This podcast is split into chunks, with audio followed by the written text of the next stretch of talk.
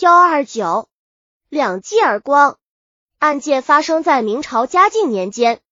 明朝食盐的生产和销售都由国家专营，各地的盐场均为官办。在直隶松江府华亭县的盐场中，有个青村盐场。嘉靖八年，这个盐场的总催张替负责这年的房屋修理，剩下的十块项目被一人偷去藏在家里。这个艺人是亚东的父亲。易阿东前些年就过继给了张梯，一人常去张梯家看看易阿东，知道张梯的工作情况，也了解张梯经手的物料存放的大概情况。他想，反正是公家修理房屋的用料，多点少点也不易查清。张梯看在易阿东的份上，也不会十分认真收回，打个马虎就过去了。于是就偷走了木料，没想到张梯却很认真，竟找上门去要拿回木料。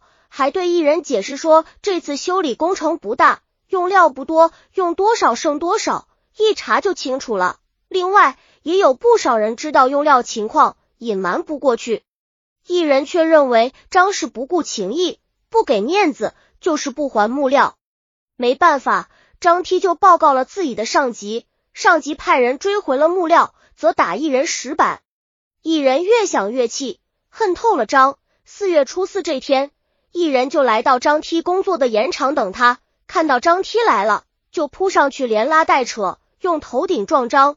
张梯也急了，就用右手在一人的左腮颊上打了两耳光，被当时在场的李海劝解开。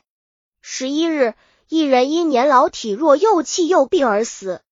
一人死后第二天，贾长谢素知道张梯曾经打过一人两个耳光，就编造说是张梯电打一人致死。报告了总身长陈旅，总店长又报告了李长顾文弼，三个人都觉得可以借此捞一把，就串通一气，找来了张替，说他打死了一人，要把他送去官府吃官司。张解释了事实真相，说明一人并不是因为两记耳光而死，而是因为年老多病。顾文却一口咬定是张大人致死，他们有证据，还说把张替送到衙门受受重刑。看他还嘴硬不嘴硬，然后看看坐在旁边的陈吕和谢剑，二人连连点头，还说了些类似的话。张梯一见这个阵势，很害怕，心想：如果进了监狱，不死也得脱层皮。即便能证明一人不是被自己打死的，也不知要纠缠几年才能弄清是非真假。万一弄不清事实真相，这条命就算赔进去了。衡量利弊。只有通过行贿避贺了，于是调转话题，说了不少恭维三个人的话，还说如果能秉公处理一人病死的事，一定忘不了各位的恩德，必定重重孝敬各位。三人一听这些话，互相看了一眼，明白已经达到目的了。顾文碧就开口说：“我们再调查核实一下，你回去好好想想，明天再处理你的事。”张也听明白了他们的话外音。回到家，马上打点钱财。当晚分别给谢剑送去小棉布七匹，给陈吕送去小棉布六区银两，给顾文碧送去银六两。每个人都半推半就的收下了礼品。贾长、总贾长、里长不再找张替了。谢剑让弟弟谢弼等人将一人的护体按寸俗烧化了。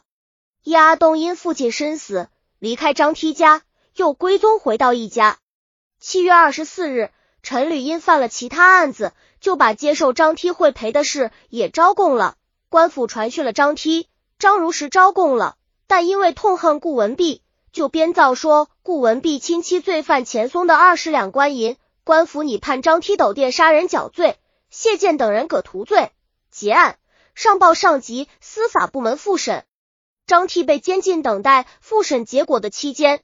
朝廷派巡查各地案情的胡御史前来复审案件，查到张梯的案子，认为张梯只打了一人两记耳光，不会致命，不能判电伤致死罪令。松江府在复审此案，这时又姚土刑部派人到地方复审在押犯，经共同审核，认为第一，腮颊非要害之处，手掌也不是重大物件，岂有打腮颊二掌可以死人之理？第二。一人的亲儿子亚东没有一句上告的话，又不是因为受贿隐瞒父亲的伤病，可见一人不是因为被殴伤致死。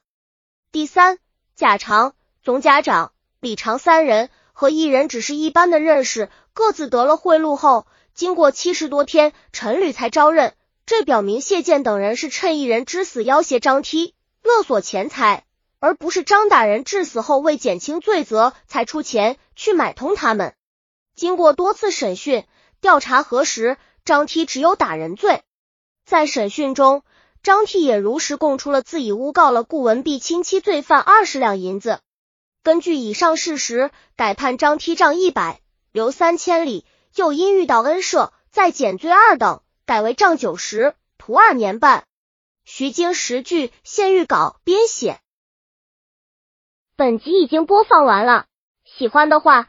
记得订阅专辑，关注主播主页，更多作品在等你哦。